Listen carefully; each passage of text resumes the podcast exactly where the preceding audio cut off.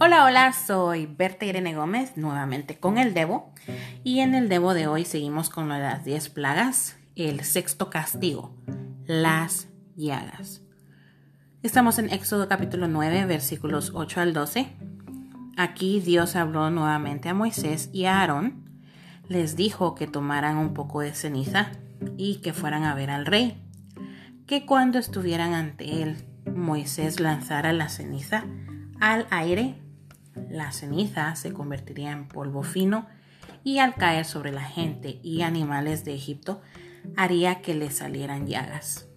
Así hicieron Moisés y Aarón y le salieron llagas a todos los egipcios y a sus animales. Los magos, es decir, los hechiceros del faraón, no pudieron presentarse ante él por lo mismo. Tenían también ellos llagas. Y el faraón no quería saber nada de Moisés ni de Aarón, tal como Dios lo había dicho. Siguió terco. Tengo aquí cuatro puntos importantes de esto que acabamos de leer. Número uno, esta es la sexta vez consecutiva de que el faraón no deja ir al pueblo de Israel.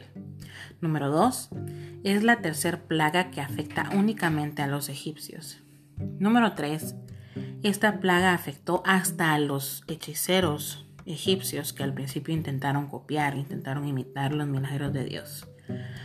Y el último, punto número 4, Dios endureció el corazón del faraón una vez más. De verdad espero que estemos aprendiendo juntos de la palabra de Dios. De verdad la Biblia es de mucha bendición cuando la abrimos. Y no solo la leemos, sino la estudiamos, la meditamos y mucho mejor, ¿verdad? Si la ponemos en práctica, que creo que es lo más difícil, pero se puede. En 2 de Timoteo 3, versículos 16 y 17 dice, Toda la escritura es inspirada por Dios y es útil para enseñarnos lo que es verdad y para hacernos ver lo que está mal en nuestra vida. Nos corrige cuando estamos equivocados y nos enseña a hacer lo correcto Dios la usa para preparar y capacitar a su pueblo para que haga toda buena obra. Esta es en la versión nueva traducción viviente. Y qué más claro, ¿no? De verdad que la vida es difícil, pero eh, yo sé que hay problemas y tribulaciones, pero Dios nos dejó su palabra para guiarnos, para que sea un manual para nuestra vida Así que sigan adelante. Espero verlos a la próxima. Bye.